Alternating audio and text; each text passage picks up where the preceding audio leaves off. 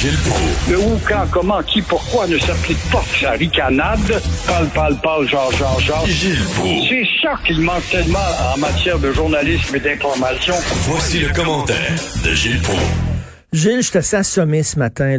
J'avoue que l'attentat, un autre attentat terroriste islamiste à Nice, et je me dis, coudon, et ça va être la guerre civile en France? Qu'est-ce qu'est-ce qui va se passer là? Est-ce que vous êtes là? Gilles n'est pas là. Oui. allô? Oui, bonjour. Est-ce que ça, ça va être la guerre civile en France, coudon? Qu'est-ce qui va se passer là? C'est inquiétant. En tout cas, on rentre dans une véritable guerre religieuse. Euh, N'oublions pas que la France a touché à l'intouchable, Mahomet. Alors, est-ce qu'on s'en va vers une guerre sainte? Al-Aqsa, comme disent les Arabes. Et Nice, cette belle petite ville méditerranéenne, est victime de son hospitalité, ne l'oublions pas. Un fanatique religieux, bon, qui tue trois personnes, égorge une, une pauvre femme à l'intérieur d'une église. Le tueur politique, un tueur politique, faut pas oublier, il est blessé. Alors, il faudra pas oublier de lui donner tous les soins nécessaires et gracieuseté, encore une fois, de la société d'accueil. Des gens, des gens qui se sont fait accueillir à bras ouverts par la France, qui arrivent là, on les prend en charge et tout ça. Et leur façon de remercier leur pays d'accueil, c'est de faire ça. Et, et Gilles, je lisais Guy Fournier ce matin, là Ouais. qui dit là, on- on- il faut s'interroger sur l'opportun- l'opportunité de publier des caricatures qui offensent des centaines de millions de musulmans dans le monde. Mais le problème, c'est pas ceux qui montrent les caricatures. Christy, le problème, c'est ceux qui égorgent des gens à cause de petits dessins. C'est ça le Mais problème. Le problème, c'est les cerveaux fanatisés, cette Ben bande oui. de malades mentaux qui n'ont pas évolué. Comment se fait que des religions, nombre de religions qui ont pratiqué l'obscurantisme, puis enfin la religion catholique elle-même à une époque a évolué avec la modernité, et eux, et même s'ils ont accès à la modernité, prenons l'Arabie Saoudite, par exemple, hein, où est le, le royaume des milliardaires, eh bien, le fanatisme existe encore. Alors, l'endoctrinement est beaucoup plus fort que l'on pense, et on est rentré à la période du Al-Aqsa, c'est-à-dire la vengeance. Et en politique, il va falloir que Macron, qui est peut-être en train de refaire son image, Macron, parce qu'il était très bas dans le palmarès, et puis qui est aux prises avec la Turquie, la Turquie qui de jour en jour change de bord, eh bien, il va devoir qu'il applique une politique d'expulsion si massive même, d'expulsion massive, où on verra justement nos chantres là, des chants de la rectitude, qui vont dire oh, on porte atteinte à leurs droits, mais encore une fois, c'est ça une sociale médiocratie, Ouais. c'est de se laisser faire. Mais le, le- Alors, le- le salaud d'Erdogan qui est en train de craquer tout le monde musulman contre la France, c'est dégueulasse. Il est en train d'allumer un incendie. Le pays des libertés, le pays de l'accueil, le pays de l'égalité, s'il y en a eu un au lendemain de la Révolution, qui accueille les adversaires ou encore les pros, qui soient alignés sur la politique française ou adverses, il les accueille. Souvenons-nous de l'ayatollah Khomeini, qui a passé 12 ans dans une belle maison luxueuse, il n'a jamais appris un bout de français. Et aussitôt qu'il est rentré justement à Téhéran, il a fait tuer son pilote qui était un gars d'Air France. C'est ça, la, haine, la vengeance viscérale qui est incrustée. On le voit, ils le savent, mais on reste encore les bras croisés, les démocraties. C'est pourquoi moi je les appelle les sociales médiocraties. Mais comment on peut empêcher un fêlé de sortir une journée avec un couteau puis tuer trois personnes? Comment on peut, on peut pas, on peut pas suivre tout, tout les... se passer entre les deux oreilles de ce gars-là? Quelle sorte d'éducation a-t-il eu? Qu'est-ce qu'il a connu, lui, de la guerre d'Algérie, par exemple, depuis 1962 qu'elle Ben est oui. terminée?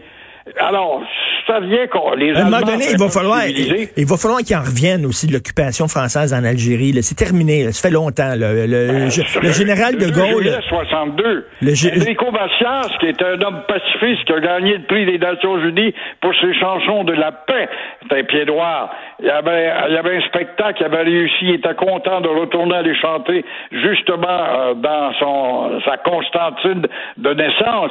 Et les fanatiques l'ont empêché d'y aller. Il n'y a pas de pardon, il n'y a pas de réconciliation possible avec ce noyau qui alimente le feu et ça ne cesse. Et Gilles, lorsqu'il y a un fou qui rentrait à la Grande Mosquée de Québec et qui a tué des musulmans, euh, nous avons dénoncé ce gars-là, nous l'avons euh, pourfendu, on dit, il nous représente pas. Mais là, j'espère, c'est à la communauté musulmane de nous montrer qu'ils sont outrés par ce qui se passe en France depuis quelque temps et de sortir dans la rue, de faire des vigiles de condamner ces gestes-là aussi. Ils doivent le faire.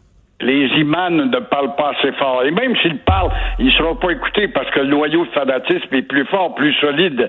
Et il faut pas oublier qu'à l'intérieur de nombre de mosquées, ça a été des foyers de familialisation également avec le fanatisme.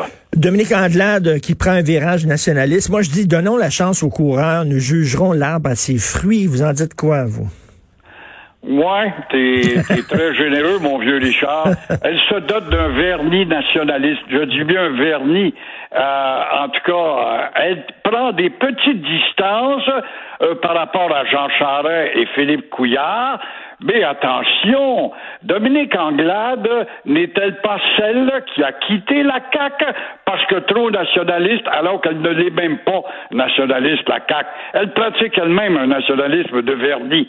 Alors, est-ce que Dominique Anglade va définir, pour prouver sa sincérité, pour son Parti libéral du Québec, une politique autonomiste, comparable à l'époque de Paul Gérard-Lajoie avec Jean comparable à Claude Ryan avec Robert Bourassa?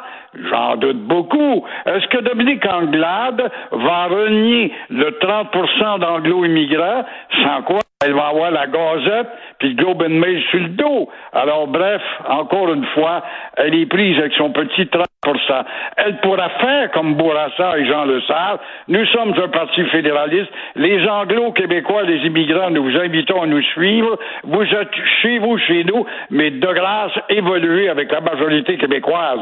Mais on n'entend pas ça encore. Ah, là, c'est la grande séduction, là, avec cruiser les, les Québécois francophones pour qu'ils reviennent au sein du parti. Exactement, c'est une politique de séduction, et moi je dis que c'est un vernis pour l'instant. Mais qu'est-ce qui va euh, là? c'est parce que j'avais Dominique Andelade hier à l'émission, puis j'ai dit, bon, là, vous êtes un parti fédéraliste, mais nationaliste, puis euh, vous misez beaucoup sur le développement économique. Mais je dis, il y a déjà un parti comme ça, ça s'appelle la CAQ. Et là, vous êtes les deux sur le même terrain, là. Comment vous allez vous distinguer un de l'autre? Ça va être intéressant, ça, de savoir ça. Le Parti libéral, Richard, à travers le temps, depuis la Confédération, ben, fait de, non, parce qu'ils ont eu quand même des gens, des frères d'Orion, puis ils ont eu euh, des, chefs qui ont, sont devenus autonomistes, mais ça a toujours été de sortir l'argument, un ignorant présente député libéral. Mais nous sommes pour le développement économique. Ça, ça passe auprès des cadres développement économique. Mais qui dans le monde, qui dans le monde est contre le développement économique? Comme si la CAQ n'est pas pour le développement économique, le Parti québécois n'est pas pour le développement économique. C'est quoi ça? Nous, on est pour le développement économique au Parti libéral. Ben oui, alors votez pour moi parce que je suis un cadre, puis vous êtes des cadres, puis je, veux vous rassurer que le développement économique, ben c'est bien beau, mais le développement économique, effectivement, la CAQ est pour le développement économique aussi, mais soit donc pour le développement de ta personnalité distincte du Québec. Et euh, la ricaneuse qui sent la soupe chaude, parce qu'elle a dit, là, euh, elle a mis en, pause des chantiers qui devaient débuter bientôt, puis elle nous donne un petit break, c'est parce qu'elle sait que les élections s'en viennent dans un an. C'est ça l'affaire. Voilà, ça se prépare. Ben la ricaneuse sentait la soupe chaude, oui. Et là, elle va réduire de 40% les entraves à travers la ville imposées aux citoyens et surtout aux automobilistes.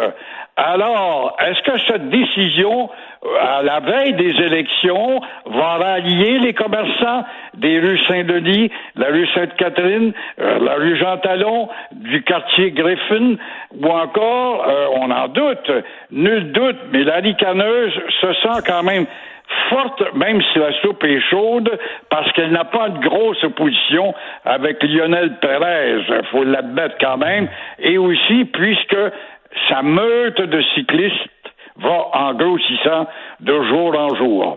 Et je, j'ai interviewé Régis Labombe euh, avant hier pour les francs-tireurs euh, à Verdun, dans notre studio. J'ai interviewé Régis Labombe, puis je, lui demandais, qu'est-ce que vous pensez de Montréal? Quand vous venez à Montréal, qu'est-ce qu'il il dit, ah, moi, il dit, Valérie Plante, c'est mon amie, je m'entends bien avec elle, je veux pas me prononcer là-dessus. Il veut rien dire sur Montréal, mais je dis, comment vous trouvez la ville quand même? Là? Elle est sale, il y a des trous partout, il y a des détours. Il dit, ah, moi, je veux rien dire. Il veut pas se mouiller là-dedans. Là. Tu vois, le gars qui passe pour ne pas avoir euh, froid aux yeux et qui est un fonceur, qui n'a pas eu peur, il a fait sa, sa carte maîtresse en politique avec euh, ses verbes directs. Voilà qu'il patine entre amis. Je veux pas déplaire, mais c'est quoi? Tu as l'image devant toi. Montréal est une ville en décrépitude. C'est une ville qui est devenue une petite ville provinciale, qui n'a plus ses allures internationales, mais pas du tout, depuis Jean Drapeau d'ailleurs. Alors, t'es pas capable de le dire que Montréal n'est qu'une ville bien ordinaire, comparable à Springfield ou à, je ne sais pas, Cincinnati, combien d'autres villes. Milwaukee. On compare, compare pas Montréal à New York ou Toronto Paris, là, quand même, charions pas. Québec est une ville distincte. Alors, il a manqué de courage, la bombe. Ben, il me dit, il me dit, tu regarderas ça, Richard, il dit, les prochains jours, elle va mettre la pédale douce parce que les élections sont dans un an. Ben, effectivement, elle a dit, là, que, pas plus, ben, savez-vous quoi aussi? Elle a mis des pauses sur les chantiers parce qu'il restait plus de con orange. Il en reste plus, pour ça, l'affaire, là. oui, peut-être, c'est ça. C'est une ville qui prend soin de ses automobilistes en lui disant le mot danger, mot détour, mot impasse. Voilà le vocabulaire s'est enrichi chez nous. On n'avait pas ça dans notre bouche, le mot impasse, le mot détour, le mot euh, rue bloquée.